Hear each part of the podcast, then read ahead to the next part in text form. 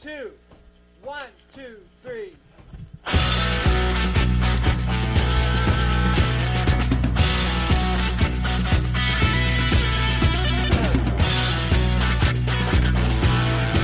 Overtime, el podcast del deporte americano.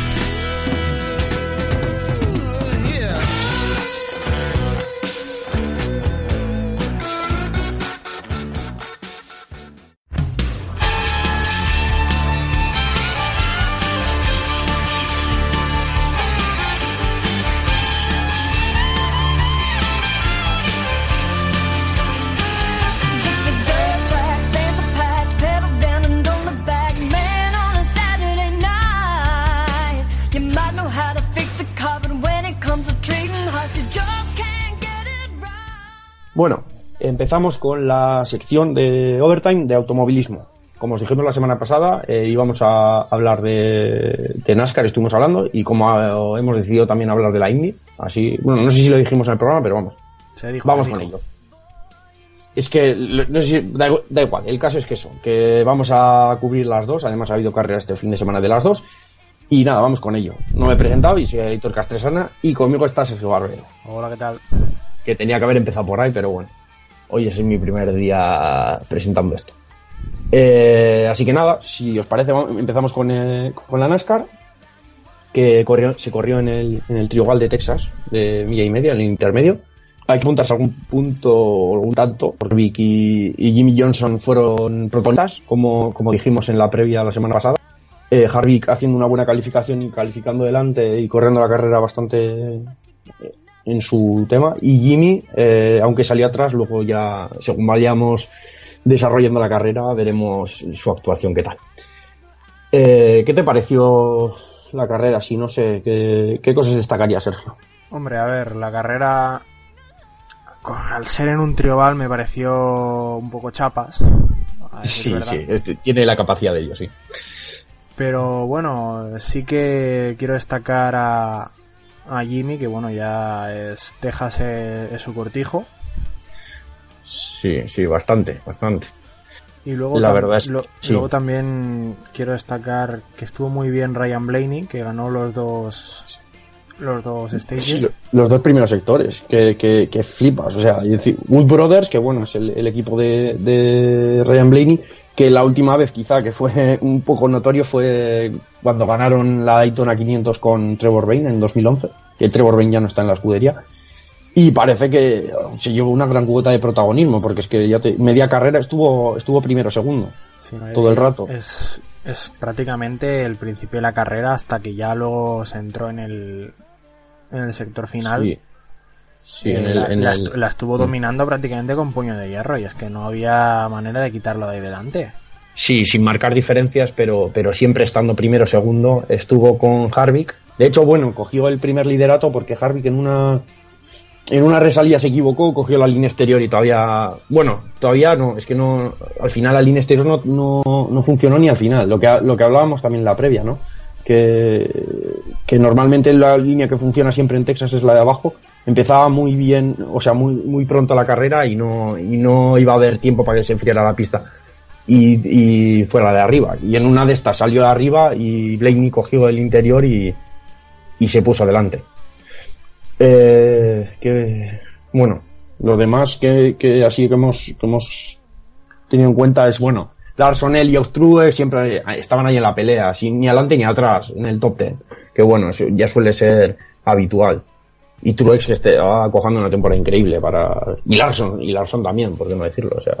Sí, no, Larson una, también, en su línea hizo una carrera buena, sigue ahí en, en los puestos punteros. Y Sí. es una gran sorpresa este año y, y eso es lo bueno de, este, de esta competición. Sí, la verdad es que. No sé, yo, yo con Larson estoy flipado. Sí que lo que decíamos, iba poco a poco para arriba, pero este año ya quizá está cogiendo el papel que ha tenido eh, otros años Harvick. Que este año está un poquito con el cambio de coche, eh, que ya no, ya no está con, con Chevrolet, le está costando un poco más. En general a la escu- a la escudería le está costando bastante. Quizá menos a, no sé por qué, quizá menos le está costando a Bowyer con el, con el coche de, que heredó de Tony Stewart. Bueno, pero porque Boyer el año pasado eh, estaba en otra escudería, estaba en otra escudería que no recuerdo el coche Sí, sí. que iba, pero igual se que llevaba un Ford, ¿eh? Sí, por eso, que quizá estaba con, con Ford. Al principio de la temporada Harvick estuvo bien, pero ya en Phoenix ya, que es, que es su casa, le, le costó y, y, y est- y no, o sea, se ve que no está, no está muy cómodo todavía. Pero bueno, supongo que volverá a Harvick, eso no habrá, no habrá mucho problema. Y Y luego, para, sí, otro, ¿qué- qué- qué digas, otra cosa que quería decir es que los, los Hendrick, bueno, por lo menos Jimmy Dale Jr. acabaron en el top 5 los dos. Primero y sí, quinto. sí, y, y este y Elliot también en el top 10. O sea, ya, ya se ve, los, los Hendrick, esta- este circuito se le suele dar bastante bien. Eh, Casey Kane perdido en su línea. Bueno, el Casey Kane eh, yo creo que no tiene, no tiene remedio. O sea, Mira, eh, mira, hace le- mucho creo que no tiene remedio. Estaba yo pensando que como lo siga petando de esta manera Larson, igual le dan la patada a Casey Kane y Larson va a Hendrick, ¿eh? No, Pues, no sería hombre, a ver. No, no sé.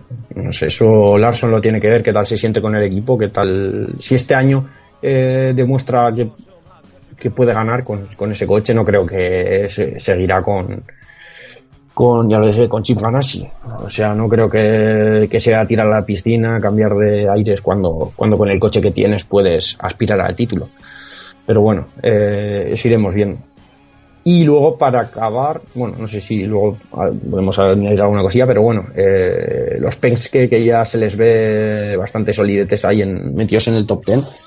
El que se ya lleva un principio de buena temporada, pero Logano estaba un poco desaparecido y parece que, que vamos, que ya se han, han venido para quedarse ya. Luego, eh, Keselowski lleva haciendo una... Bueno, es el único que ha ganado dos carreras. Sí, sí, Y- está muy sólido, pero Logano sí sí que está un poco, un poquito más. Está un poco más apagado, discretito. pero ya se le ha visto en esta carrera que, bueno, es el que estuvo disputándole las últimas vueltas a Jimmy Johnson. Sí, por eso. Que además es un corredor muy fuerte. Lo que bueno, lo que pasa que bueno, los ya vemos que los Yugis y, y, y estos están un poquito, todos un poquito, un pachito por atrás. Que ya irán entrando. Eh, otra vez Bush hizo una carrera regular Z, regular cilla. Eh, luego, por ejemplo, gente como Hamlin eh, están un poquito apagados todavía. No sé si no han arrancado por ejemplo, o, el mismo Kenseth está muy desaparecido también, no sé. Hay gente que está un poquito difusa. Sí, los, los Toyota parece que de momento están están un poco apagados. Salvo la Truex lleva Chevrolet, ¿verdad? Sí, no, Truex es Chevrolet. Truex sí. es Chevrolet. Uniturbo es Chevrolet, sí. Pues creo que hasta el momento ningún Chevrolet, ha- digo ningún Chevrolet, ningún Toyota ha ganado ninguna carrera. Sí, sí, porque. Bueno, y el otro día repasamos y, y de los que esto son Ninguno, todos. ninguno. Sí, porque porque Har- ni Harvick ha ganado, ni. Ya digo, ni Bowyer, ni ninguno de. de Stuart Haas. Que son pero- quizá los, los mejores no, los mejores no Chevrolet que, que van. eh, todavía no han, acabado- no han conseguido ganar. Así quiero que, decir, solo ha ganado Ford, que, que es los que lleva Ford. sí, y eso bueno, es. los demás serán todo Chevrolet, me parece. Sí. Sí, de lo que esto Truex, eh, eh, lo diré. Eh, el otro, sí, todos son Chevrolet. Es Ford. Coño, claro, vale, sí, sí, sí. Kyle es bueno, Toyota. pues- sí, Kyle Busch, que Kyle Busch ya se le- bueno, que no se le está viendo, vamos. un, par de carreras por arriba, pero, pero de momento. Bueno, y esto es un poco que, que dio de sí la canasta. Eh, Jimmy Johnson consigue por, por fin su primera victoria eh, con una remontica, eh, machacando. Al final de la carrera es machacó. O sea, Mira, me, eh, me gustó du- durante la carrera salió que con una entrevista así previa a la carrera decía, le decían, ¿qué te parece el nuevo sistema este de los stages y tal? Y decía, bueno, yo, el primer stage, ¿cómo toma de contacto ahí? Mundo? Eh, la clave es estar, arri- estar en el segundo ahí, disputándolo y luego ya el, final de carrera es ir a por él. Sí, no, no. El, de los stages yo creo que... Esta le he pillado. Yo creo que el, el tema de los stages es la publicidad. Así. Para meter la publicidad metes una, un, un, un caution un poquito más largo, tal, no sé qué, paradita, no sé qué. Es muy, es muy para la tele, yo creo. Y con el pre- y con el pretexto de hacer un poquito más de competitividad, pues ya lo han metido. Pero, ver, pero lo creo que, es para que al final tele, pero que- que- a ver, quieras que no, ayuda un poco, eso sí. Bueno, sí. Un poquito de chicha sí le da.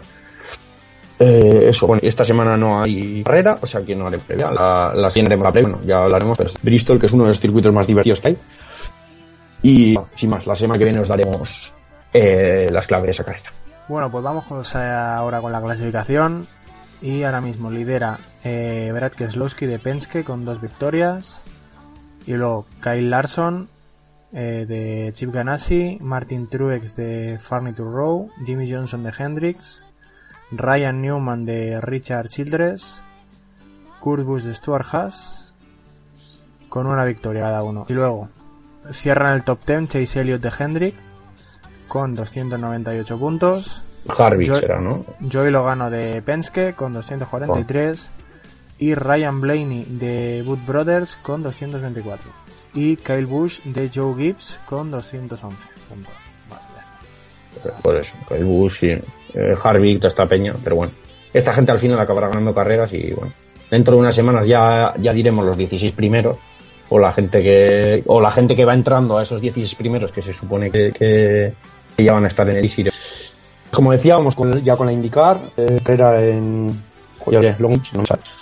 Bueno, eh, una carrera en principio bastante, por lo que decían en el resumen, yo solo he visto el resumen, eh, bastante accidentada para lo que suele ser eh, Long Beach. Sí, Eh, la, la pole fue para Elio Castro Neves y ya hubo movida en la primera vuelta. sí, en la bueno, en la primera curva se, se tocaron Kimball y Power. Kimball acabó, estampando el lateral del coche trasero contra el muro y Power Power se rompió el alerón delantero, que se lo, entonces Kimball quedó fuera de carrera ya. Y Power sí que continuó, le cambiaron el, morro, pero no levantó cabeza, estuvo con vuelta perdida y nada. Sí, sí, la verdad es que yo vi el este y se, me- se metió una hostia bastante curiosa. Y eso, sobre todo, de- decía que, que era muy raro que, que hubiera tanta, tantos problemas. Sí, no, no, hubo, hubo para ser Long Beach hubo mucho, hubo muchas cautions porque luego eh, bueno, todos los, todos los del equipo Andretti eh, Marco Andretti se Sí. le paró el coche Alexander, Alexander, Rossi Rossi. también se le paró el coche y, ju- casi- y estos, Hunter estos ¿Qué últimos pasa? tres Hunter- porque Hunter Rey estuvo una- un rato de la carrera, yo sé. La que, el cacho que vi en directo estuvo, estuvo líder. según, según dijeron, tanto Rossi como Sato se fue por un problema electrónico. Y Hunter Rey, que estaba a punto, porque les iba en las últimas, estuvo casi toda la carrera líder y luego cerca del final estaba a punto de darle caza a Hinchcliffe y, y se le paró el coche por un problema mecánico. No Que- sé. y ya te yo, yo- yo ya digo que después de la, pues no sé si sería la segunda parada, la vuelta a 60 o así eran 86 por ahí. 80. Y vuelta a 60 creo que estaba, estaba liderando Hunter Rey después de, de una, una ronda de paradas en boxes. Cuando, cuando paró Scott Dixon, que iba, cuando eso iba de líder, Scott Dixon. Y, y eso, se puso Hunter Rey y digo, pues esto la va a ganar Hunter Rey, ¿no? No, no parecía que, que- que tuviera rival en principio. Y no, ya te digo, cuando se le paró el coche, la sensación era de que, de que iba a acabar, a acabar cogiendo a Hinchcliffe y que lo iba a adelantar. Pero no, no, se le paró y ya te digo, todos los Andretti fuera. Eh, o sea, ya ahí tienes cuatro banderas amarillas, cuatro cautions. Y, y nada. También es cierto que para ser para ser un circuito un circuito Sí, pero- urbano eh, se puede adelantar, cosa que cosa que se agradece, Sí, es, sí, es sí. ancho. Porque es un tramo. circuito bastante ancho. O sea, hay, hay este, el- la- la- por ejemplo, la curva antes de meta es un poco complicada, aunque, aunque es ancha, pero, pero no, como es muy, es un, es muy extraño el este. Pero sí, la zona sobre todo de meta con la curva larga y tal, ahí, ahí puede, puede haber adelantamientos. Lo que pasa que es, es también fuente de bastantes hostias. Y luego Por ejemplo, la de, la de Power con, Sí, sí, no, ver, la, la de, la de Power es que. Es que le destrozó la carrera porque ya. Y, es, y además que Will Power, eh, yo tengo, tengo que decir la, la esta de, de- de seguirle ciertas temporadas, sobre todo cuando, cuando estuvo en la Fórmula Renault en aquellos años. Eh, tiene un tiene un imán para para lo de las hostias, vamos, se las lleva todas él. Tiene, no sé, tiene no sé si es porque es muy temerario, por muy esto, pero vamos, yo creo que hasta le gana a Sato en lo de en lo de en lo de atraer los golpes y la y las y las hostias por todos los sitios. Y a ver, otra cosa que hay que destacar es que, que bueno, que bueno, Castroneves, que salió en la pole, eh, tuvo un par de sanciones por, por alta velocidad en el pit lane y bueno, acabó noveno. No pudo capitalizar esa primera posición y luego el campeón del año pasado de la digo de la NASCAR de la Indy el francés el francés Simon Pagenaud eh, acabó salió último y remontó hasta el quinto puesto. No no le dio para más Sí, no, pero, pero hizo muy buena carrera al final. Sí, sí. Yo cuando le vi, no le vi adelante, creo que ganó, la primera carrera la ganó. no la primera quedó segundo, no, la primera ganó. primera ganó. Burde, sí, quedó segundo, para no. Y, y eso, me pareció raro no verla adelante, porque suele ser un piloto bastante, bastante sólido.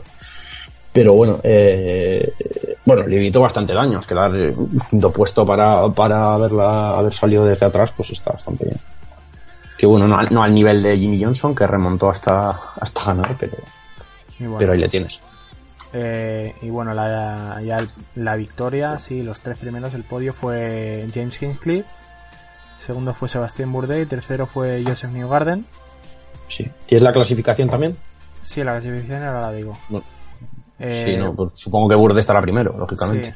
sí. bueno Tiene Hinchcliffe pinta. Con un primero y un segundo, Hinchcliffe, como buen canadiense, dijo que esta es su, es su primera victoria desde que tuviera un accidente en, en Indianápolis hace dos años.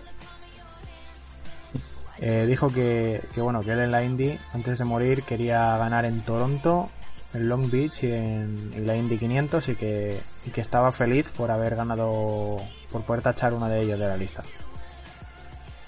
Eh, Toron, Toron, ah, sí, sí, que Toronto se corre, pero buah, bueno, ya veremos Aún cuál es, porque aún no, no, le, no le pongo, no le pongo, no le pongo curvas al tema. Da igual. A ver, Eh, la clasificación general, el top 10, tenemos primero a Sebastián Bourdais de Dale Coin con eh, 93 puntos y una victoria. Segundo James Hinchcliffe de Smith Peterson Motorsports con 74 puntos y una victoria. Tercero Simón Pagenaud de Penske con 71 puntos. Cuarto Scott Dixon de Chip Ganassi con 70 puntos. Quinto Jo- Joseph Newgarden de Penske con 59 puntos. Sexto Helio Castroneves de Penske con 51 puntos y una pole. Séptimo Ed Jones de Dale Coin con 48 puntos. Octavo Ryan Hunter Ray de Andretti con 46 puntos.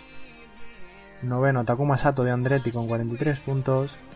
Y cierra el top 10 Marco Andretti de Andretti con 36 puntos. La siguiente carrera es, A- en- Alabama. es en, en Alabama Dentro el- de dos semanas, el creo que es. 23 de abril. Sí, dentro de sí, semanas. dentro, dentro de dos semanas, sí, a la vez que, que Bristo, que haremos las dos previas también, la- cuando toque. Sí, dentro, la semana que viene. Haremos Bueno, ya pues- las dos previas.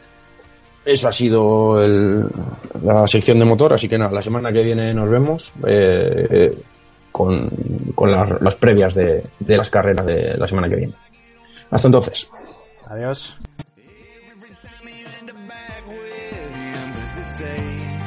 and you're scared of everything you're feeling when we're burning the midnight down again. Why should we go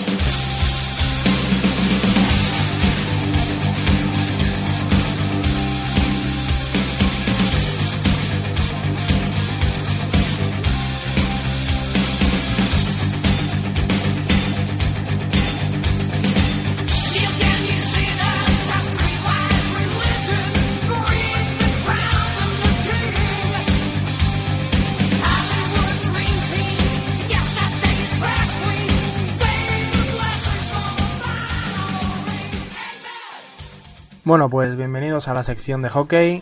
Yo soy Sergio Barbero y me acompaña Aitor Castresana. Ey, ¿qué pasa? Vamos, ahora que ya está cerrada la temporada de playoff, o sea, temporada regular, vamos con los playoffs. Bueno, vamos con las clasificaciones que ya están todas. Y en la división atlántica eh, tenemos primero Montreal, segundo Ottawa, tercero Boston y a Toronto lo tenemos en Wildcard. Y en la metropolitana En, en Wildcard, pero ha ido al otro lado del cuadro, porque es el peor Wildcard. Y en la metropolitana, primero Washington, segundo Pittsburgh, tercero Columbus y en Wildcard, como cuarto, Nueva York. El cuadro queda así. Eh, los Capitals se enfrentarán, que han sido el mejor equipo de la liga, y por ende de su conferencia, contra el peor Wildcard, que es Toronto.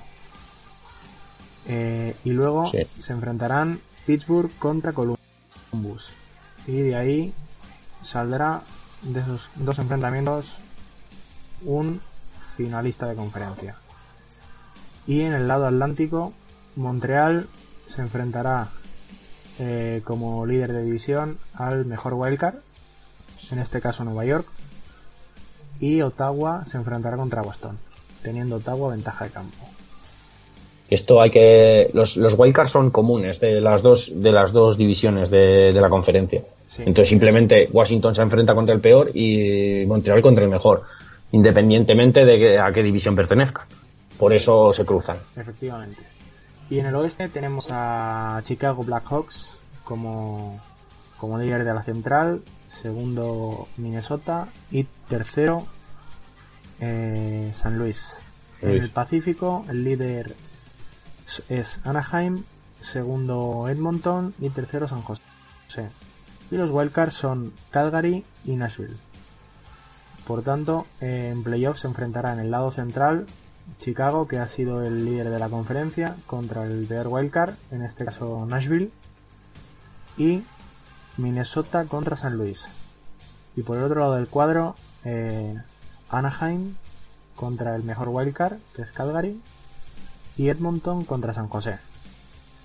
Y ahora vamos a pasar a, a ver un poco los enfrentamientos. Pues bueno, ya, ya os hemos dicho los ocho- enfrentamientos en principio y bueno, vamos a empezar por el, por el este, más o menos con el orden que hemos hecho, A ver, ¿no? Que es Washington-Toronto. Washington-Toronto, que el primer partido de esta serie será el la madrugada del viernes al la madrugada del jueves al viernes, ¿no? De jueves al viernes, ¿no? Empieza el miércoles, pero, pero estos empiezan un poco más tarde. Eh, sí, la del jueves al viernes, sí, sí. Como aquí, Sí, me, supongo- ah, como aquí me pone la hora española, me lía. Sí, sí, sí, es Eh, muy, la muy madrugada del jueves al viernes a la una de la mañana en el Verizon Center de Washington. Sí, Washington parte con ventaja de campo y en principio parte con ventaja en, en, en veteranía, en solidez y en muchas cosas.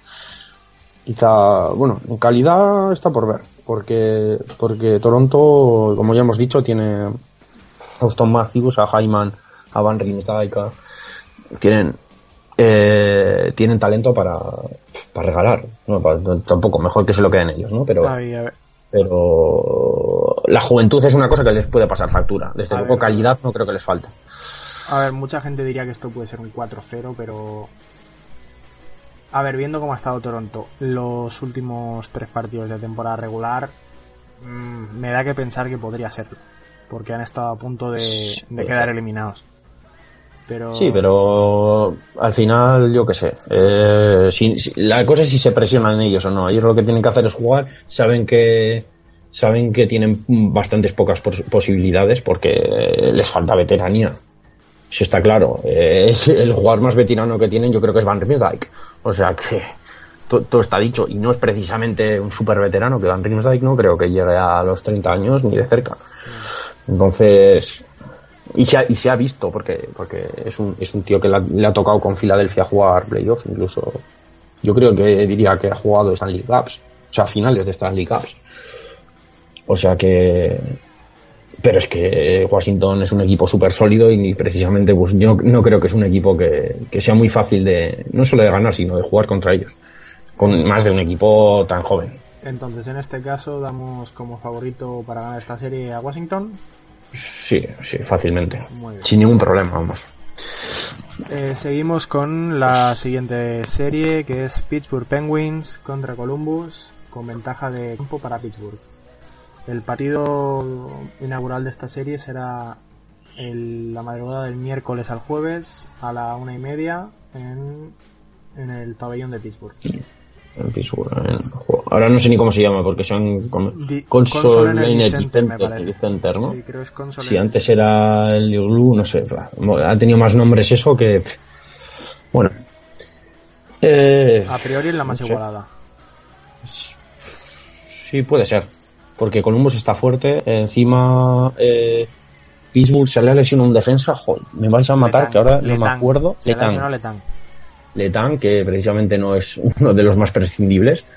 Eso, eso ha igualado mucho la cosa y quizá eh, a Pittsburgh eso le, le cueste un poquito, pero personalmente le sigo viendo favoritos. Ahora, es una putada como un no tener que, que enfrentarte a Columbus. O sea, que se supone que sí, que tienes ventaja de campo y tal, pero, pero no es precisamente un equipo con el, con el que tengas que celebrar mucho que, que te tengas que enfrentar contra ellos. Sí, a ver, los enfrentamientos de de los que es el Crosby Malkin contra contra el amigo Bobrovsky, eso sí que va, va a ser bueno. Sí, sí, sí. Contra esa defensa, en fin, van a tener que, no sé, salir con el arie- con un ariete y todo al este para, para, para tirar a Bro- Bobrovsky, a Bro- Bobrovsky fuera de la Bobrovsky es, lo he dicho bien, ¿no? Bobrovsky. Fuera de la porque Bobrovsky. Fuera de la portería. Di Bobro y te quedas y te quedas tan ancho. Bobrovsky. Bobro. Di Bobro, Bobro- punto. Bobrovsky. Que yo he dicho Bobrovsky. Da igual, Bobrovsky. Da igual. Venga, seguimos. Me gusta el rock and roll. Eh, eso, que. Hostia. Sí, sí, va a ser choque de trenes ese ataque contra esa defensa. Básicamente. Va a ser una, una de las cosas a seguir, sin duda, de esta, de esta primera ronda de playoff. Pero creo que los Penguins tienen, o deberían de tener más re- recursos, ¿cómo decir? No, recursos no. eh, eso, más, más, más, joder, ahora no me sale. Más, que son, yo creo que es más equipo. Pittsburgh y que debería de ganar. Por mal que me pese, que ojalá les manden, los primeros que le pillen que le manden a casa. Pero, pero en principio Pittsburgh lo debería de solventar, Yo aunque les va a costar, pero lo deberían de solventar. Que esta puede Pero- ser pero- una de esas series que se puede se puede alargar. Yo Sí, yo creo que he puesto, no sé si he puesto a 6, Yo creo que he puesto a el 6. bracket- yo Son en el 4 bracket 2 No sé si puse 6 o puse 7. Pero esta, esta es una de esas series que tú dices con calma, que esto va a durar. Sí, sí, calma, porque si Bobrovsky tiene el día, no, o sea, tiene pinta de que vas a perder. Porque nada que hagas un ataque, pues, Bueno. Es así. Y al final, eh, hasta los mejores jugadores cuando no están en racha, pues no son capaces de ver la portería. Entonces, y las rachas van por, no van como uno quiere. Entonces, el día que no tenga, no tengan el día Malkin, Crosby y compañía, pues les tocará ganar a, a Columbus. Y tiene pinta que dos se van a llevar. O sea, yo creo que seis mínimo. Sí, a seis van a ir. Bueno, pasamos a la siguiente serie, eh, que es New York Rangers. eh, se enfrenta a Montreal Canadiens con ventaja de campo para los de Quebec y el partido se el primero inaugural se disputa la madrugada del miércoles al jueves en el Centre Bell de Montreal. Muy bien. Joder. Es que. No, bien, bien. Yo, por mí, bien. O sea, yo soy de los Rangers. Montreal es, es lo, lo menos que te va a tocar. La verdad, visto, visto lo visto. Que si llega a tener que quedarte de wildcard en, en, tu, en tu división, tener que enfrentarse contra los Capitals es una putada. Y sinceramente veo ganadores a los Rangers. Por mucho que, que Montreal en principio parta de favorito con la ventaja de campo y tal. Joder, es que. A ver, el otro día rajé un poco del equipo, pero yo creo que tenemos un ataque bastante cojonudo. Eh, los jugadores jóvenes están respondiendo bastante bien y tenemos toque de veteranía con gente como Zuccarello o como Rick Nash, eh, como, como Chris Kreider, que ya, aunque es de los jóvenes, es de los, se puede considerar ya un veterano, eh, que encima que está haciendo una temporada cojonuda, Kreider. Eh, no sé, yo, yo sinceramente veo, aunque está igualado, veo favoritos a los Rangers. Yo de esta serie solo. Para mí solo depende de un nombre. Y se llama Kerry Price. Kerry Price. Si Price está en Nueva York no tiene nada que hacer.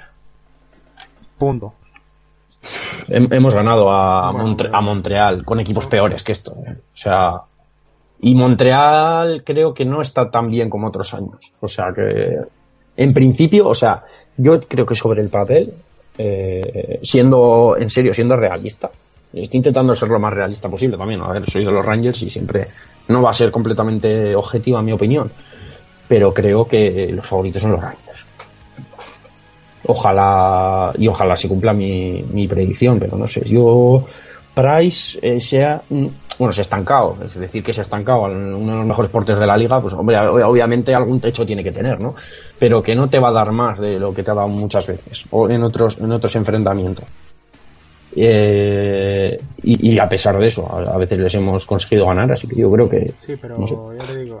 pensando lógicamente, deberían ganar los Rangers. Ahora, eso si Price está increíble, pues Ya te digo, yo ya Sí, va a ser le he visto bastante, le he visto bien. Y, y si. Bueno, si Price echa el cerrojo y, y Radulov y. Radulov, Galchenyuk y toda esta gente está. Está bien.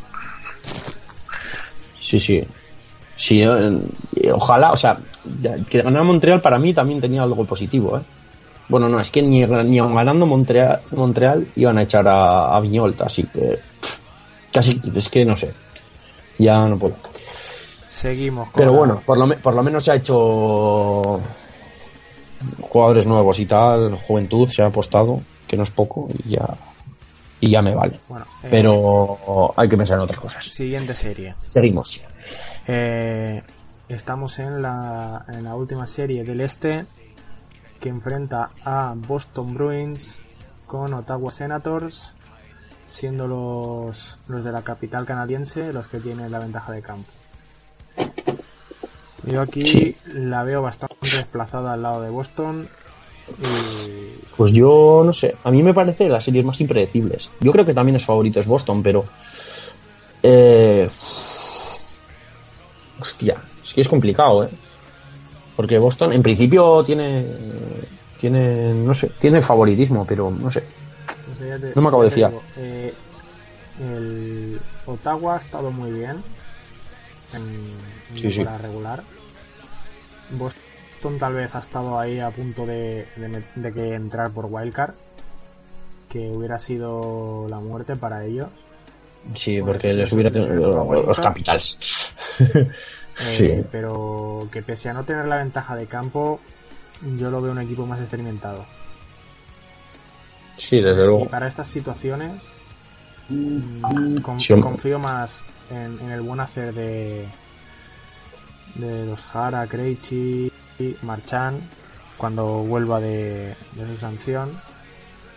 Marchand le ha metido dos partidos solo, así que Vuelve- es- creo que está ya. ya el primer partido de playoff. No sé si vuelve ya o el primero se lo pierde, ahora mismo no, recuerdo. No, no, por lo que por lo que he oído ha sido en plan descansito. O sea, le ha metido dos partidos y creo que los ha librado. Así, ha librado los playoffs, me refiero. Que al final eh, le han metido la sanción cuando ya estaban los, los Bruins clasificados para playoff, así que Y es eso. Eh, broma. es una, es una serie que, que bueno que puede gustar de ver porque son dos equipos que a priori están igualados pero que que Boston para mí a mi parecer tiene un tiene un punto positivo Sí, yo creo que son, son dos equipos quizá un poquito venidos a menos. Entiéndase el este, que no es, no es una, no es un choque de trenes, es un choque entre dos buenos equipos, pero que no son buenísimos los dos. Y, y creo que, que eso, que Boston es el favorito, pero es que no los veo sólidos como siempre. Sí que tiene un equipo sólido, pero no les veo, les falta un punto. Y eso, y Marchand, el amigo Marchand, eh, igual tiene que aprender a controlar un poco los nervios. Digo, porque Bueno. es que empiezan los playoffs.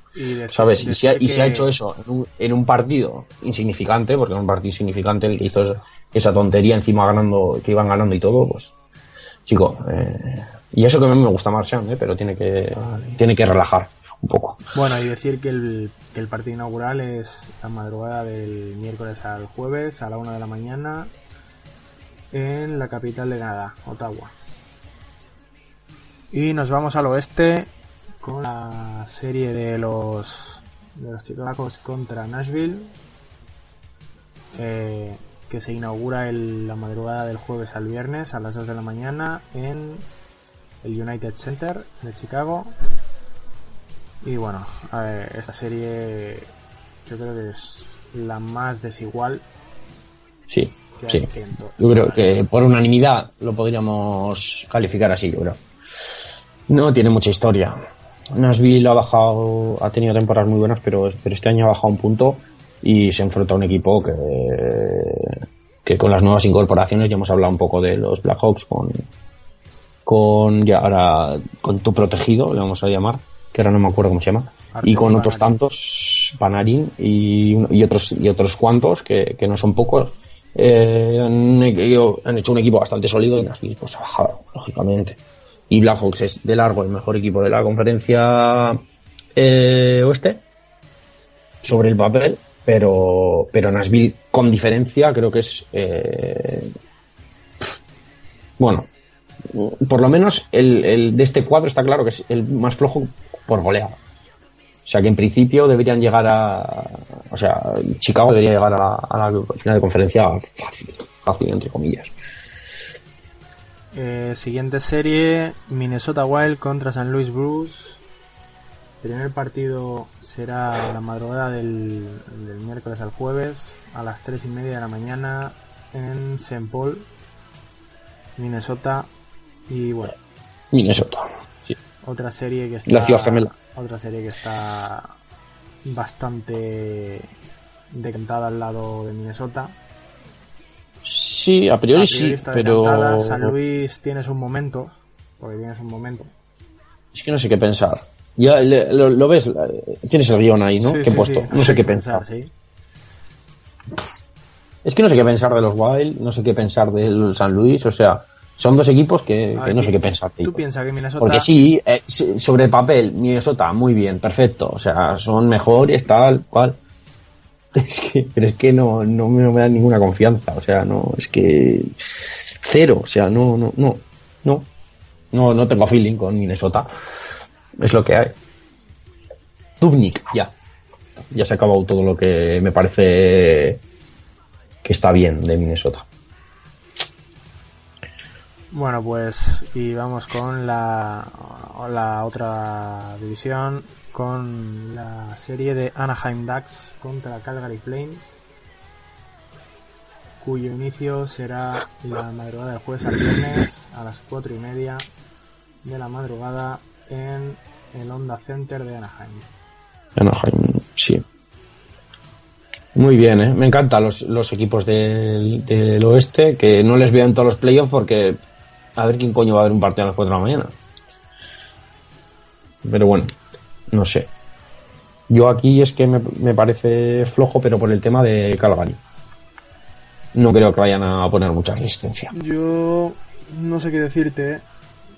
Yo confío bastante en que Calgary puede ponerle Es que a Calgary, tiene, sí, sí, sí, sí puede ponerle trabas. Eso está claro. Tiene, tienen gente para ponerle trabas. Es un equipo bien montado defensivamente, pero coño, eh, apelando a la calidad de la plantilla, creo que hay muchísima diferencia todavía. Y, y debería ser un partido bastante asequible, una serie, perdón, bastante asequible para los Ducks. Sí, a, a priori. sí, a ver, en, teoría, en teoría sí, porque estamos hablando del primero contra el primero su división contra el cuarto. Sí, pero, Pero- es que Calgary eh, es que no sí tienen tiene un buen juego colectivo está muy bien montado el equipo pero no no me parece que, que puedan hacerle frente a un equipo como los Ducks que, que puedes reali- realizar claramente un juego muy brillante a ratos cuando le está con gente la gente buena que tienen o sea ya digo calidad de plantilla es, es, es ese ese muro que, que, que a Calgary pues le va a costar tirar, lógicamente. No tienen, no, no se acercan a la calidad de la plantilla que tienen los Ducks, entonces lo tienen bastante jodido. Y bueno, luego ya tenemos la serie estrella del oeste que enfrenta a San José contra Edmonton, Sí, esta, sí, esta sí es apetecible. cuyo inicio será, Eh, cuyo inicio será la madrugada del miércoles al jueves a las 4 de la mañana, la mejor hora siempre. Eh, no sé, es que, es que no, no entiendo. No entiendo por qué están los Ducks primeros y, y estos dos segundo y tercero. No, no, no. Me gusta mucho más Edmonton y San José que, que, que Anaheim, claramente. Eh, eso ¿Por qué- dirá, están que, eso, que los, Pues que los porque- Ducks están, porque han sido, han ganado más partidos. durante la temporada, punto. Sí, no, no, ya, ya. Enti- entiéndeme lo que quiero decir. Sí, sí, eso, esas cosas ya las entiendo. Pero eh, claramente me parecen los dos equipos más a seguir de la, de la división pacífica esta, ¿eh? Esta es la pacífica, ¿no? ¿O cuál es? ¿Y la otra cómo se llama? ¿La central? Igual sí, ¿no? O sea, metropolitana, eh, metropolitana y atlántica. Central y Pacífico, perfecto, pues Pacífico. Eso, es que Edmonton, ya hemos hablado de Edmonton. Yo me he rayado mucho con Edmonton en el programa anterior, así que. O el anterior, da igual. Eh, McDavid, el tío este que debe ser bastante bueno, que, que yo no le conocía. Y. Y. Talbot. Y San José, pues todas las viejas glorias. Que, que de viejas, por suerte para ellos todavía no tienen mucho, porque todavía tienen, tienen gas, eh, Pavelski y compañía pero no sé, es, que vamos, a mí me parece eh, quizá de las series las más atractivas, quizá esta del, del, del oeste, está claramente, y luego al nivel del Washington Capitals, Toronto Maple Leafs y, y Montreal Canadiens, New York Rangers. Bueno, y el, y el Pittsburgh Columbus, quizá, podríamos poner ahí las cuatro más, más Sí, esto. son las- Lo que desde las- luego las es que- más, es más que- interesantes porque el, Las el- más atractivas- el Boston Ottawa también las más atractivas me parecen básicamente las de la metropolitana, luego Montreal, New York por la igualdad, y luego el Ottawa Boston también puede estar, pero de las otras, ya digo, solo las me tiran a este nivel el Edmonton San José. Eh, las demás las veo bastante por debajo, en principio, y a, y a priori eh, la, la conferencia eh, este, pues ya lo diré, la este parece bastante más atractiva que la oeste. Pero bueno, veremos. Eso el tiempo lo dirá. En Bueno, principio, pues eh, estos son los enfrentamientos de primera ronda que estaremos pues semana y media con ellos. Que para dentro de los programas, la semana que viene haremos así mitad de. Mitad de de series que igual ya se ha de clasificado alguno igual alguno ya ha acabado. Y luego dentro de semanitas veremos cómo acaba todo. hasta aquí la sección de hockey Eh, esperemos que, que os gusten los playoffs que, que es lo mejor de la temporada y venga hasta la Sí. próxima semana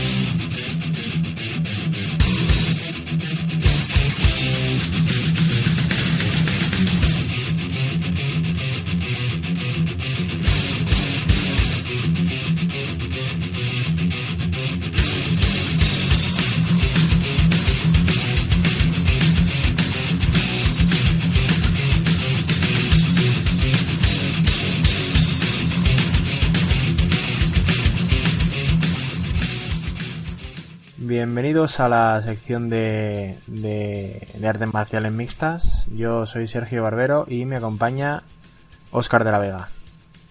Hola, buenas, ¿qué tal? Bueno, vamos a comentar los resultados del, del main card del UFC 210 que se celebró en Buffalo el pasado fin de semana. Bueno, pues vamos a empezar con las con las peleas que hubo. Eh, la primera, el- la lucha de la, de la división lightweight del peso ligero entre Charles Oliveira y Will Brooks terminó con victoria del brasileño Oliveira en el, en el primer asalto por sumisión.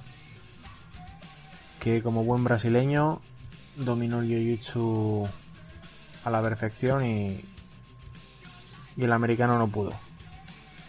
La segunda pelea en la división del peso welter enfrentaba a Thiago Alves contra el canadiense Patrick Coté, eh, que terminó fue un combate bastante pesado que terminó con victoria del brasileño Alves por decisión unánime.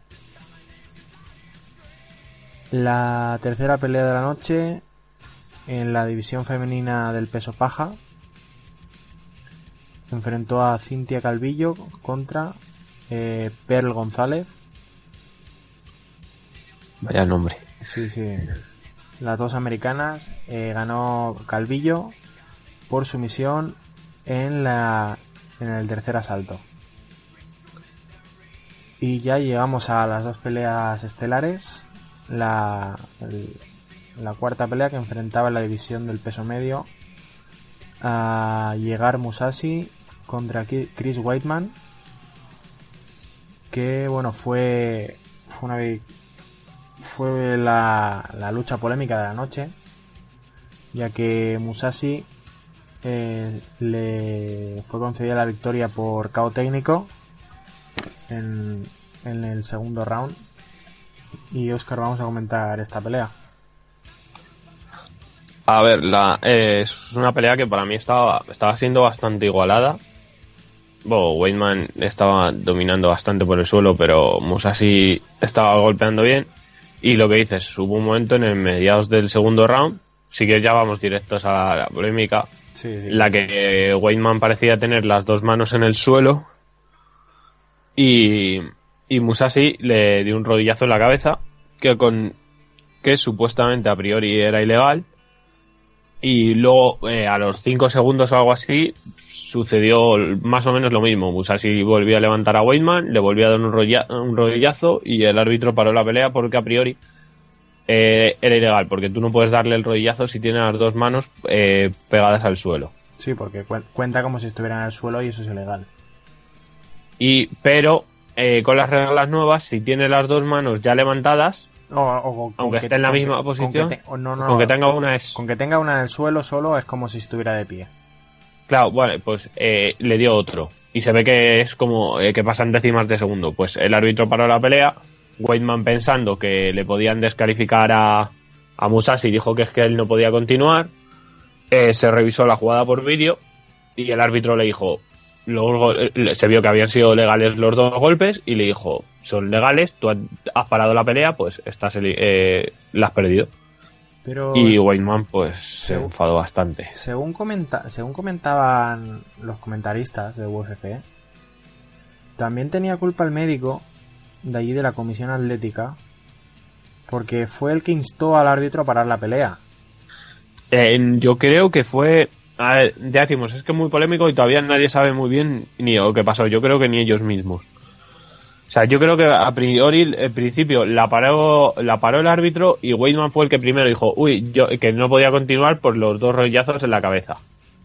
Para que le descalificaran a Musashi. Al ver que los golpes mm, eran legales, que además, yo creo que además también hubo polémica porque supuestamente el Nueva York no se puede revisar en vídeo. Es que también, como cada estado tiene unas reglas, Sí, no, por eso varía, según además- de una pelea a otra. Además hay que recordar que, que Nueva York eh, hasta hace Desde menos, 200 y hasta hace menos de un año No tenía combates. No. Yo creo que el primero fue en noviembre, ¿no? el, el primer, la primera La- ¿No fue el los, 205? los primeros cubos en Nueva York fue cuando, hace poco, cuando McGregor le ganó el cinturón del...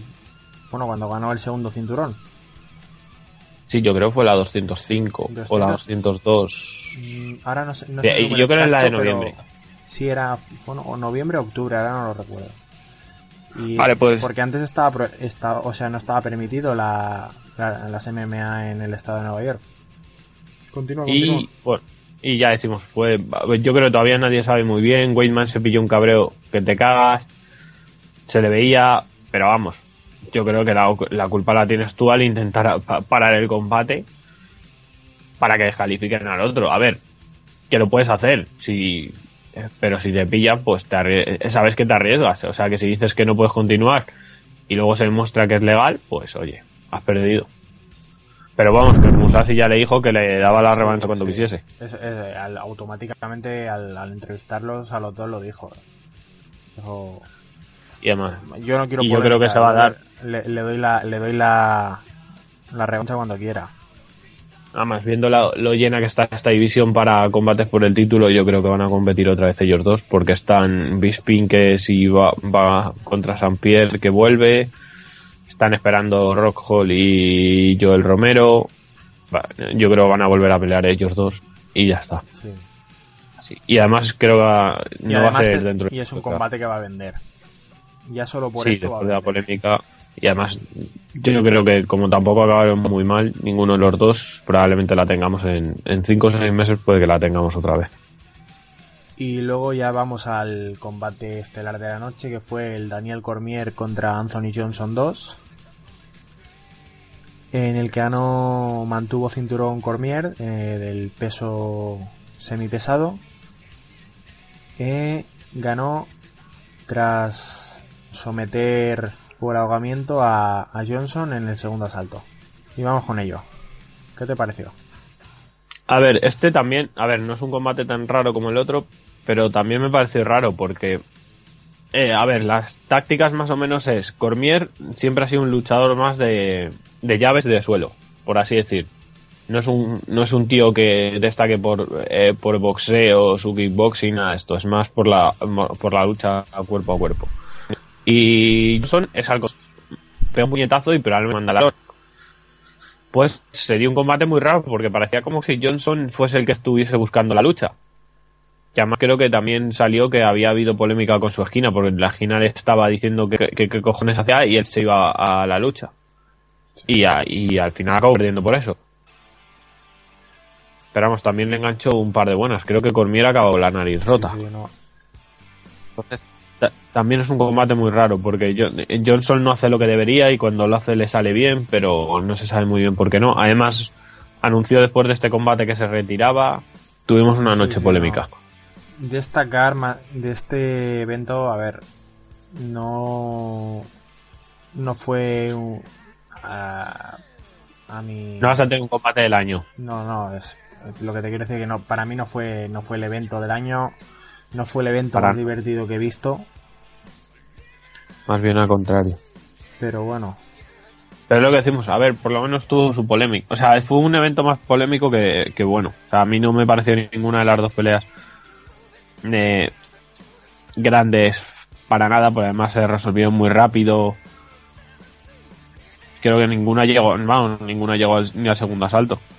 Pero y además no se resolvió, no se resolvieron por un golpe así, es lo que decimos. A lo mejor un poco más la, la, de, la de Cormier contra Johnson, porque Cormier sí, sí acaba ganando de forma, entre comillas, legal.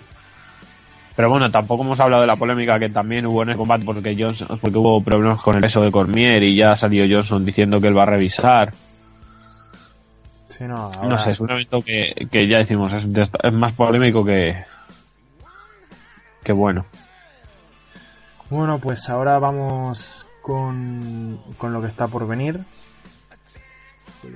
Creo que ya se ha anunciado el, en el 211 es el Miosic sí, está eh, el- tenemos los próximos eventos que están por venir.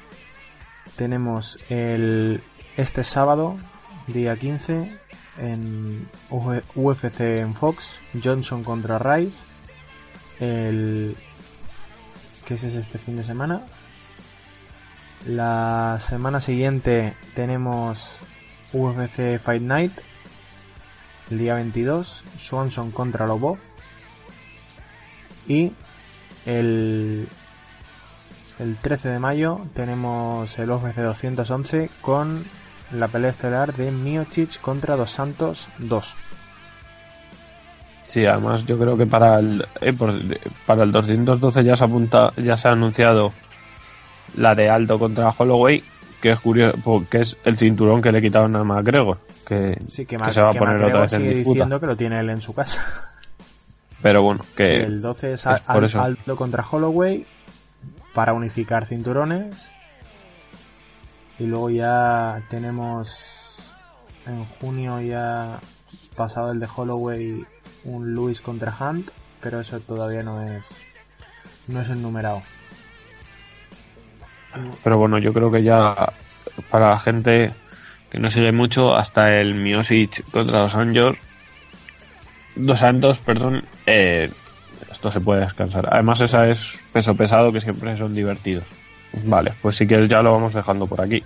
Sí, ya es es hora de acabar. eh, de deciros que, que veáis toda la, la UFC que podáis.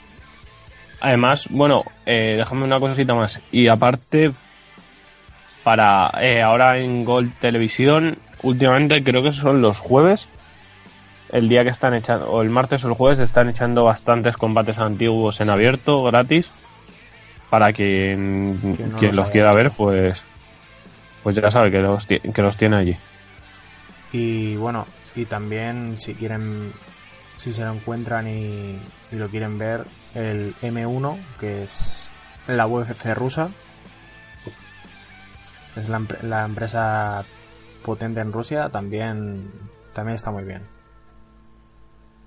Bueno, y con esto os dejamos hasta la semana que viene o hasta dentro de dos. Ya veremos cuando seguimos con esta sección. Y venga, que vaya bien.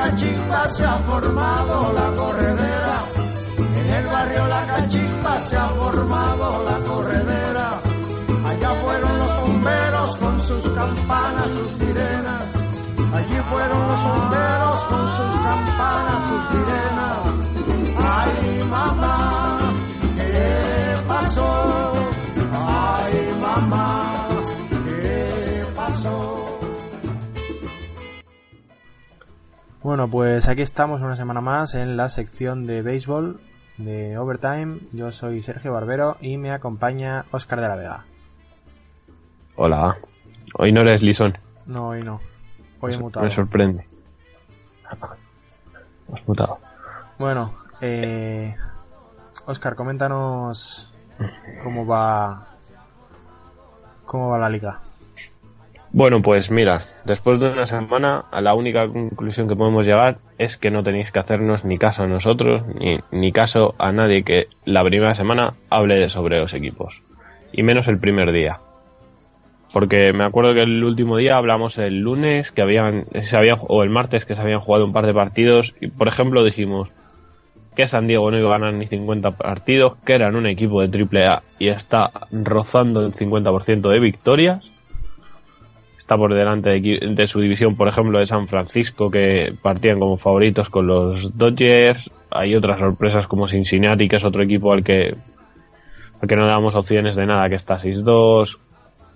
Lo que decíamos, Toronto decíamos que podían seguir siendo un equipo sólido hasta 1-6 los Angels que también les damos por perdido 6-2 y ahora mismo creo que tienen la mejor racha de la liga con cuatro victorias consecutivas. Así que ya os digo, es un deporte muy loco y el primer día no hace falta hacer caso a nadie. Y las primeras semanas tampoco porque... Porque desde Sí, luego además, todo lo que está pasando ahora dentro de cuatro meses no va a tener nada que ver. ni dentro de uno. Además es que estos primeros días todavía estamos con el tema de que en Estados Unidos de vez en cuando hace mal tiempo. Todavía hay algún partido que curiosamente se juega bajo cero, O con frío, con se lluvia. aplaza Y se tienen que jugar dos Ya el mismo día. Sí, pues vimos que la serie que era eh, eh, a Detroit creo que le han- ya le han pospuesto algún partido, creo que con los White Sox. Ya, a, lo- a Creo los que Caps, Boston- a los Caps contra la primera semana les, les aplazaron uno contra contra San Luis. Sí, por eso, hay todavía equipos y ya decimos, eh, eh, esto es un deporte en el que no es lo mismo jugar con frío a la hora de coger la bola para los pitchers, para los bateadores, que hacerlo a, a 30 grados. Y a ver, cositas de esta primera semana que puedan sorprender, en mi opinión, aparte de que hemos hablado de San Diego, que, que ya decimos está están casi rozando el 50% y esta noche grabamos miércoles a la el miércoles va ganando en la en la octava 6-0 así que probablemente se pongan 50 San Luis está muy mal va 2-6 está perdiendo mucho. Toronto, Además, San Francisco, Kansas City. son equipos. Bueno Kansas ya dijimos que no iba este año yo creo que no era su año pero sí eh, Pittsburgh también está por debajo del 50% son equipos que esperamos o imaginamos que puedan ir para arriba que no termine que no están que están todavía acoplándose. Por ejemplo el bullpen de San Francisco todavía da algún problemita que ya hablamos que iba a darlos. Pero bueno y si quieres equipos que estos días estén siendo divertidos de ver yo voy a destacar como siempre a los Mets no porque sean buenos sino porque es un equipo que por ejemplo ayer que a la gente que le apetezca ver con, con y todo esto, ayer consiguieron, ayer conseguimos creo que siete y Céspedes el solo hizo tres, o sea es un equipo que si quieres ver potencia, yo creo que ahora mismo no hay, no hay uno mejor en la liga. Eso sí, luego no esperes que sean equipos consistentes, es un equipo que, que a la hora de poner en juego la bola le cuesta mucho, pero ya digo, para eso está bastante entretenido. El Cleveland sigue, si quieres ver un equipo con picheo, para mí está pichando muy bien. Eh, otro, eh, Chicago sigue siendo Chicago, sí, ¿Cuál- es de- increíble. cuál de? ¿Qué Chicago? los Cavs, Vale, vale. los Cavs siguen siendo pues eh, un equipazo y no está nada mal verlos. Boston sabemos que, por ejemplo, es lo contrario que decíamos de los Mets. Y te pueden eh, hacer una entrada estas con cinco carreras en cualquier momento. A mí no me están disgustando, no me está disgustando del todo los Dodgers. Además ha vuelto Ryu, que no está tampoco jugando muy mal. Y luego, si quieres, en, eh, no sé, a ver, que es que estas primeras semanas ya sabemos lo que son. Mira, de esta semana. Si quieres- De esta semana creo que no has hablado de algo que habías que, que había que destacar. Y es el gato que paró el partido en el Marlins Park. Ah, bueno, sí, el que se subió, el que se subió sí. luego a la granada. Se subió por donde está la fuente de los flamencos, en el outfield, y pa- paró el partido. Ya está, solo eso. Sí, es verdad. Que parece curioso que, que por un gato tengan que parar un partido cuando lo puedes esquivar fácilmente. Bueno, también se han visto pelotazos a palomas y, y cosas de estas curiosas. Acuérdate, yo no me acuerdo qué partido se le pegaron, un- le dieron un pelotazo a una paloma. Sí. Bueno, pero creo que eso, además eso creo que pasa bastante. Pero la de las palomas es bastante, bastante común. Y luego a ver qué, qué series destacas para esta, para esta semana. Pues mira, eh, además para esta semana que además tenemos todo, todavía tenemos horarios eh, buenos aquí en Europa. Por ejemplo, mañana tenemos cuatro partidos antes de las 10 de la noche, que es fiesta. El viernes también tenemos partidos a partir de las 8. Aprovechar Que mira, por ejemplo, Santa. Por ejemplo, eh, hoy acaba la... Todavía tenemos un juego, una serie de Dodgers contra Cavs, que acaba mañana. Y tenemos el último partido a las 8 de la tarde, que está bastante bien. Hay un Pittsburgh-Boston también mañana. Pero creo que estos son series que ya acaban. Series que empiezan el fin de. Volvemos a destacar a los Cavs, que juegan contra Pittsburgh, que siempre son rivales divisionales y están bien verlo. Baltimore Toronto que para que para equipo que para gente a la que le guste ya decimos el juego en ataque ver carreras etcétera pues además se juega en Toronto ya sabemos que es un campo Sí, bastante eh. propicio para Es un campo propicio para, para el jonroneo. Eh, por ejemplo un Seattle Texas que son dos equipos que han que destacábamos en su división que podían estar cerquita de, de Houston y han empezado bastante eh, bastante mal ambos.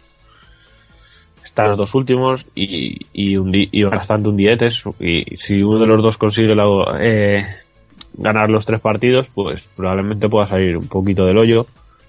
Por ahí decimos es una división que es que todavía están las divisiones muy muy parecidas muy parejas entonces pues eso te puede dar la confianza para seguir no está mal ver jugar a Detroit, que decíamos que podía ser un equipo que fuese para adelante, para atrás. Y parece que va a ser para adelante y además y juegan contra, contra los Indians, que ya sabemos que pueden ser uno de los dominadores de la, del americano, eso esperamos. Y si quieres ya, pues un poquito más a la larga, porque no sabemos cuándo lo veremos a grabar, el, el lunes, para quien tenga la suerte de que todavía esté de vacaciones, Como yo. creo que tenemos, por ejemplo, ¿veis? Tenemos el, el, el Patriot Day, creo que es en Boston. El día de la maratón, que también suelen jugar muy prontito, que juegan contra Tampa Bay. Y nos empieza una serie, y nos empiezan series de San Luis contra Pittsburgh o de los Dodgers contra Arizona que pueden, que pueden estar muy chulas. Ya te digo, estos, estos primeros días lo mejor es que quien no tenga un, quien tenga su equipo ya que lo empieza a ver pero que no se termine si ganan que no se confíe y si pierden que no se desespere y para la gente que, que no que no ve mucho no tiene todavía un equipo predestinado ya decimos eh, esto es ver prácticamente te pones un partido y empiezas a ver porque estos días los partidos suelen salir como, como están todavía comenzando, suelen salir todo. Todas las- todos los días tenemos un partido que sea muy loco. Y además, lo bueno de lo bueno de esta, de esta época es que, que para el que no tiene equipo es el momento de, de poder decidirse por uno porque porque ninguno ya está tanqueando. Sí, no, bueno, en béisbol tienes la suerte de, de- de que como los jugadores que eliges en el draft no te salen inmediatos, vas a tener que esperar 3-4 años. En Pero ya la mayoría de casos no se tanquea. entiende lo que quiere decir que, que, Sí. que no está en caída libre. Por lo Ah, menos bueno, mira. También, para quien quiera ver y que sea cortito, hace poco se, el sábado por la noche fue.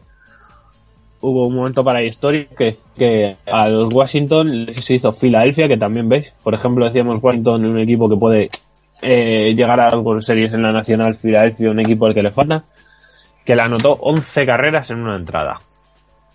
Que creo que es la mayor cantidad que ha permitido Washington en su historia.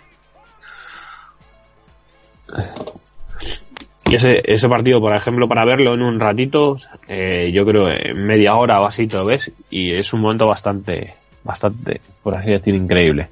Pues no te crees que les puedan anotar tanto. Y ya sí, para ir acabando, ¿qué jugadores están, están destacando ahora?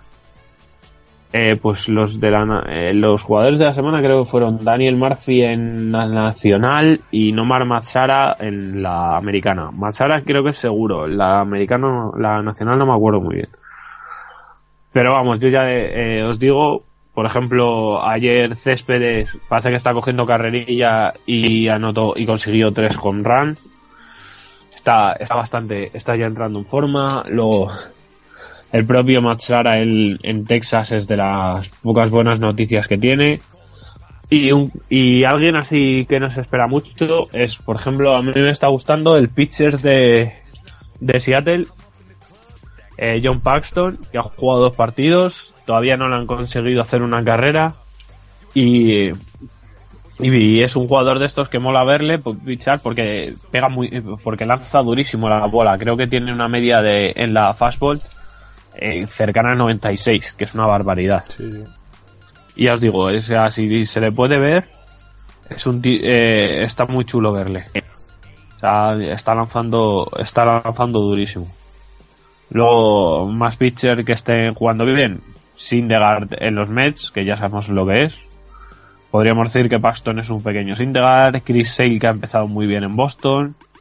Si podéis coger un partido suyo, ya sabéis porque está jugando muy bien. Teherán está, está pichando muy bien, pero tiene el problema de que los Braves al final han sido lo que esperamos y es un desastre. Bueno, a ver, sigue siendo un equipo en, en construcción. Muy joven.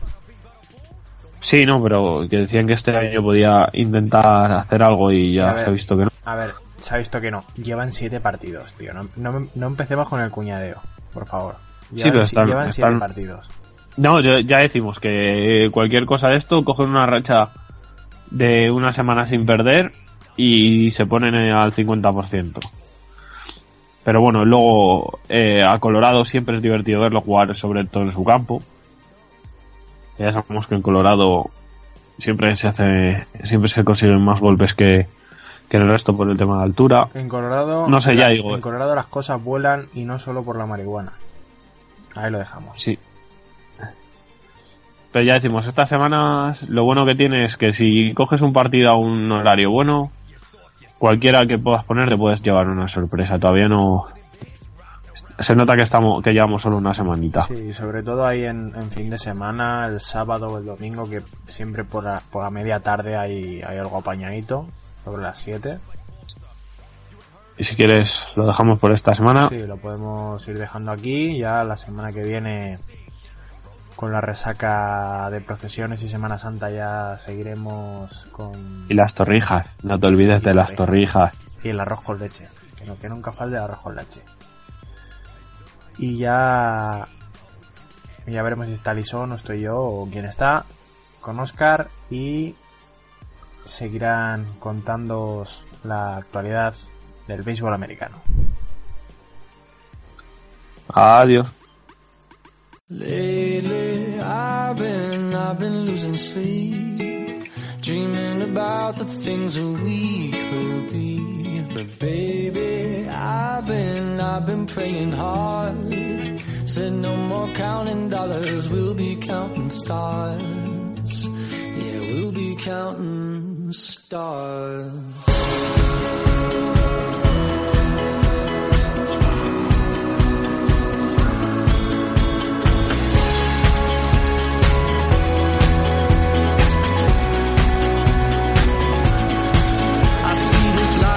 Like a swinging vine. Swing my heart across the line. In my face is flashing signs. Seek it out and ye shall find. The old, but I'm not that old. Young, but I'm not that bold. And I don't think the world is sold. I'm just doing what we're told.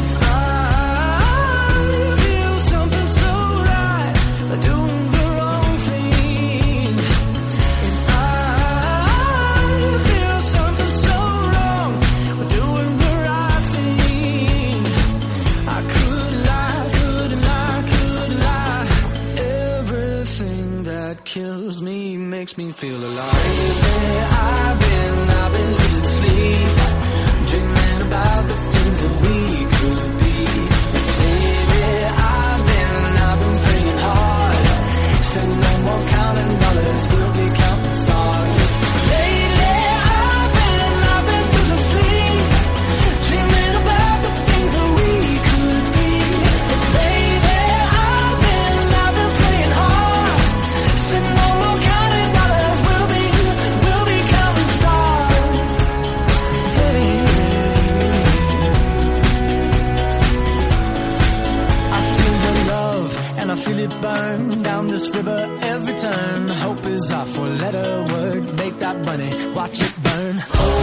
But I'm not that